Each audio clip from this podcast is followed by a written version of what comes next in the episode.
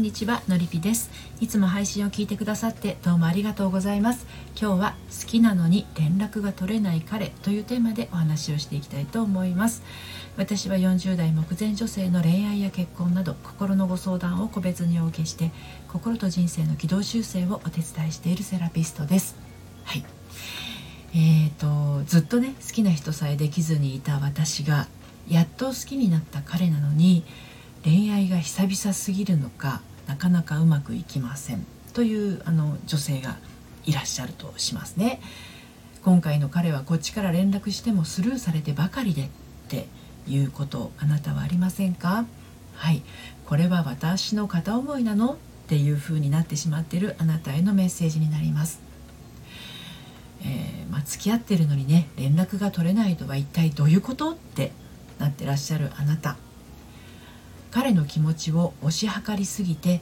どんどんこう気がめいっていってしまっていませんか？こういう時はちょっと気持ちを整理する時なのかもしれません。イライラモヤモヤしている時に冷静になってと言われたところでなかなかそうもいかないものですよね。あなたが思い悩むほど彼からの連絡は遠のいていくような現実は確かでそれはそれは待ち遠しい時間の延長線ですただ少しきついことをお伝えするようですがもしかすると彼からするとあなたと付き合っているっていう認識がない状態なのかもしれませんこんなことを言うと「えー!」ってね心の悲鳴が聞こえてきそうですけれどもね。ということで今日も3つに分けてお話をしていきたいと思います。1つ目は付き合っているとは言えない関係。2つ目が連絡が欲しいのに来ないわけ。そして最後に3つ目としてこの恋は恋ではないのかもしれない。はいこんな感じで進めていきたいと思います。そして今日の内容は私の公式サイトのコラムでも綴っていますので読んでみたいなというあなたはこのスタンド FM 配信の概要欄のリンクから読んでみてください。では早速1つ目の付き合っているとは言えない関係ということについてお話入っていきたいと思います。はい、えまずですね付き合っているという明らかな状態ってどんなものなんでしょうかね。付き合ってください。はい。っていうプロセスがあって付き合っているという形をとっているカップルばかりが付き合っているという状態でもないと思うんですよね。どちらからともなく相手に惹かれて気づけばあちこち行動を共にしていたなんていう2人の方がもしかすると多いかもしれないですよね。大人になればなるほど私たち付き合っているの？なんてお互い確認し合わないようにも感じます。とはいえ男女のことは言葉だけで語り尽くせるものではありません。心と心の結びつきを大切にしたい恋する女性にとってなんとなく大切にされていないっていう感覚や愛されているのかなっていう不安感は日々の気温よりもね敏感に感じ取るものです。連絡が取れないという状態はまさにその不安の源になりやすいもの。声が聞きたくても次のデートの約束をしたくても相手からの反応がないという寂しさはどんどん心がカチコチになっていくようです。果たしてこれは彼と私はお付き合いしていると言えるのだろうか。そんな黒い雲が心を埋め尽くしてしまうともう相手への不信感は止まらなくなってしまいます。これがまさにお付き合いしているとは言えない状態への第一歩になります。2つ目の連絡が欲しいのに来ないわけということについてお話さらに進めていきますが連絡が取れないイコール連絡が来ないという場合ですね。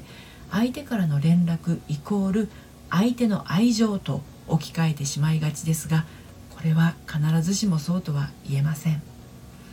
相手には相手の事情があって相手には相手のペースがあるんですね。あなたにはあなたの事情があってあなたにはあなたのペースがあるのと同じです。さて連絡が欲しいという場合何らかの自分からの質問だったり疑問だったりねそういったものが相手に提示されていると思うんですけれど彼が一言で答えられるような内容になっているでしょうか。イエスまたはノー。うんまたはうん。そうだよまたは違うよなど。こういう聞き方の部分で相手が答えなくてもいい答えられない答えにくい質問を投げかけていないか確認してみましょう。私のところにいらっしゃるご相談者様の中にも彼から連絡が来ないとか彼から返信が来ないっていう悩みを抱えていらっしゃる方って結構いらっしゃるんですけれども、まあ、そういう皆さんにですねどういう内容でメッセージをお送りしているのかっていうことについてちょっとお伺いしますとですねこれは返信が来ないだろうなとかこれはこう返信しなくてもいいって思っちゃうかもしれないなっていう内容がほとんどなんですね。で多くの女性は自分の思いがあるのにもかかわらずこう妙に遠慮してしまって相手にオブラートに包みすぎて伝えていたりもするんですよね。で逆に待ちすぎて辛くなってしまった後はですね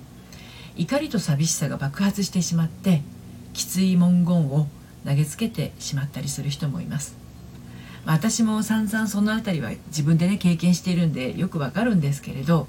これではですね自分の感情を裏返しにして相手に伝えている状態なんです。で最後にこの恋は恋ではないかもしれないということについてお話をして今日の配信を締めくくっていこうと思うんですけれども、まあ、一方でですね片思いの延長上でお付き合い初期ですね勝手にこちらが付き合っているっていう解釈で彼との関係性を無理に恋人同士へと作り上げようとして焦っている場合もあるんですね。でこういうケースは自分の頭の中に独りよがりな妄想が出来上がってしまってるんで少しこう優しくされただけでねまたはまあちょっと食事にさせば誘われただけで愛の告白をされたような気分になってしまうことがあるんですよね。あの一つの事例なんですけど仕事上のお付き合いで知り合った男性に優しくされてその男性を好きになってしまった A さんというですねあの40代の女性がいらっしゃるんですけれどで彼女はですね相手もてっきり自分のことを好きだとちょっと思い込んでしまったところがあったんですね。でもなかなか関係が進展せずにモヤモヤしていたところ実は相手には付き合っている女性がいたなんてことがありました。男性が好きでもない女性に優しくすることこれは本当によくあることです。はいまあ、女性に優しくっていうのはマナーでもあるからでしょうね。ただもう自分の心の距離感がうまく取れない女性にとってはその辺をちょっとね勘違いしてしまいがちなんです。どういうことかというと日頃から自分を否定したりとか自分のことを自分で痛めつけていたりとか幼少期に愛されている感覚をあまり持てずに育ってきた人にとっては自分が優しくされることとか自分が愛されることっていうのが自分のこう生きてきた経験値の中でですねあまりないんですね。するとちょっとこう優しくされることで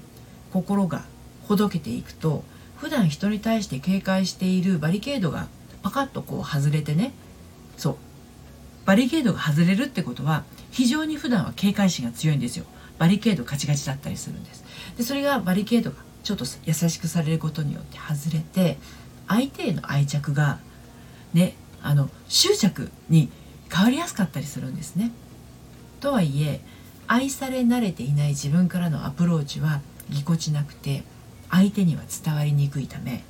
本質的に相手にアプローチするっていうことができないんですこれどういうことかっていうとねどうしても待ってしまうんですよね。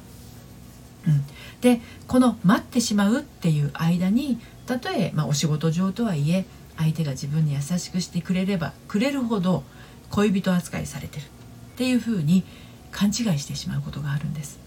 で先ほどの女性のように実は相手には恋人がいるのにもかかわらず女性に優しくするっていうのはこれ別に不思議なことではないんですね。うん仕事上のお付き合いで彼女がいるから他の女性には冷たく接するっていうものでもないですからね。で問題なのはそういう場面で勘違いしたまま心が迷走して自分の妄想の中で恋人気取りにをしてしまうことなんです。ですると連絡が取れないっていう事態がやってきてやがて辛い現実を知るっていうことが起こったりします。はい、で今日は好きなのに連絡が取れない彼というテーマでお話をしてきました、まあ、実際はあのいろんなケースがありますので今自分がどんな状態なのか知りたいなという場合はですね一度あなたのお話をお聞かせください。ご相談はこのスタンド FM 配信の概要欄のリンクから受付をしています。そして毎週金曜日にはですねメルマガを発行しています。悩みで心がよどんでしまったアラフォー女性のハートが透明度をアップして悩みを突破していく秘密をお届けしています。バックナンバーが読めないメルマガなのでこちらも気になったらこの配信の概要欄リンクから登録してみてください。ということで今日も最後までお聴きくださいましてどうもありがとうございました。それではまたさようなら。